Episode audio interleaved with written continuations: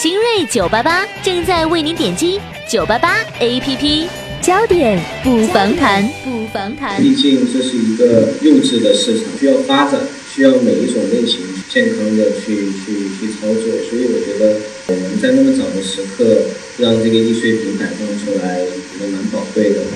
焦点不妨谈，焦点话题不妨听听他们怎么谈。我是假如，暑期档刚刚开始，话题却没有断过。根据媒体报道，今年暑期档电影票房走势却是一反往年传统。动画片《摇滚藏獒》首映当日，票房成绩仅为三百四十九点四万元，而同日的《大鱼海棠》凭借着十二年情怀等一些话题，首日就拿下七千万元票房佳绩，刷新国产动画片纪录。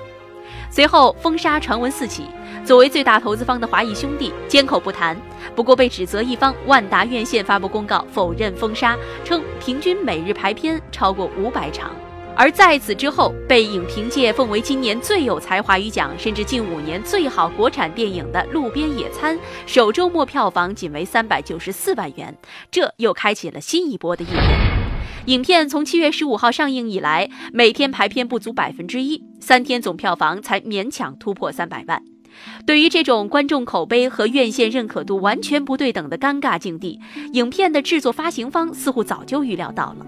影片上映之前就公开表示，《路边野餐》只会在院线公映十天。然而，这一部包揽了十三座电影奖杯的文艺片《路边野餐》上映前就收获了一片叫好声。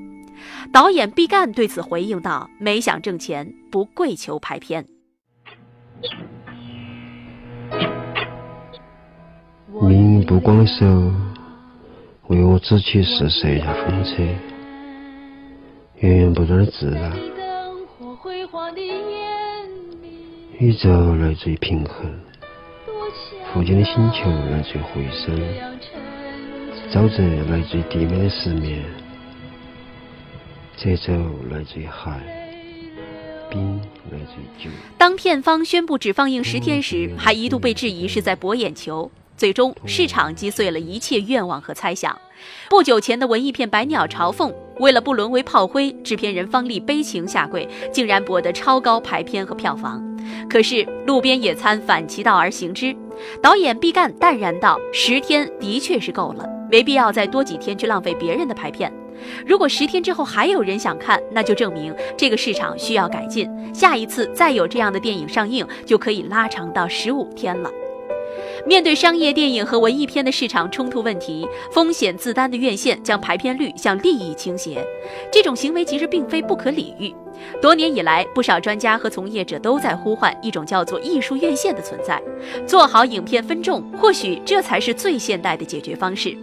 资深媒体人刘爽认为，现在的国内影院最需要的，其实是要把利润归利润，把情怀归情怀。焦点不妨谈，来听今日观点。咱们把所有的片子都划拉到文艺片这里头，恐怕也不是那么准确。这个片子的可贵，我觉得可能是在于它得了很多奖，人家给奖了，一定是有有道理的。它已经上了院线了。就已经很不容易了。那如果说它只有三百万的票房，它的投入也不高啊，那那已经算是文艺片里边比较好的结局了。感觉就是这个电影院被道德绑架，排片儿你就是有道德，你不给我排片儿，排片儿排的少，你就是无良电影院。我特别想替电影院和电影院线说一句话，因为你这一块是放开让它进行，按照市场规则去运行，它不能改变的是电影观众。电影观众说是二十一点五岁。啊，然后他们在三四线城市里工作，他能消费得起的就是电影，主要的电影观众是他们，这个不是院线和电影院能够改变的事实。他就是想进电影院，我就想消，呃，放松一下，那我就看点无厘头的，啊，那就那你就不能改变这个观众呢，这个市场规则就很难再改变。这全世界也是一样的道理，让。市场化运作的电影院，它前面抱着利润的压力，后边背上扛着情怀的负担，背着抱着都是它来。